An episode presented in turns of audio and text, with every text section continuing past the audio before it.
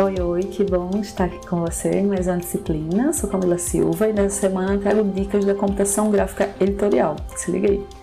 Mas antes de tudo, se inscreve no canal do YouTube, ative as notificações e compartilhe nosso conteúdo com pessoas queridas.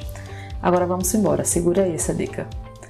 Você já teve acesso a ferramentas do Scribus e com certeza já experimentou construir alguns projetos nele, com certeza, né? Então eu trago aqui mais uma funcionalidade desse programa para te ajudar nas criações. E é ela, a janela de camadas.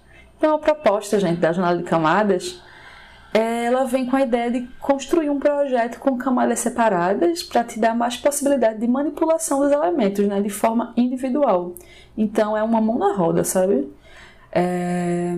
E para ativar é muito simples. Você vai até a barra superior da tela dos Scribus, janelas, camadas, ou se preferir, tem um atalho direto, que é o F6 do teclado.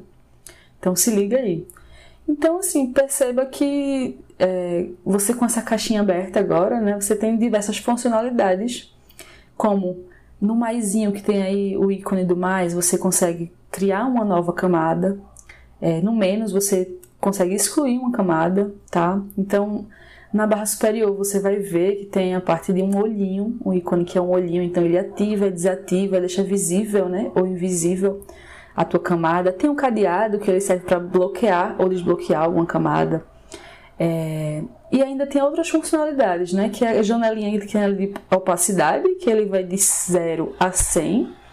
E também tem uma ferramenta maravilhosa aí, que é o modo de mistura. Então nela você pode fazer várias fusões, é, entre uma camada e outra. Então, é na base do teste também, sabe? Você pode ir experimentando aí e entender que é feito, mas fica interessante para para tua arte, né? Para tua criação. Então é muito legal. Não deixa de experimentar, tá bom? Então, por hoje é só. É, te espero até numa próxima troca e vamos embora que essa disciplina tá massa.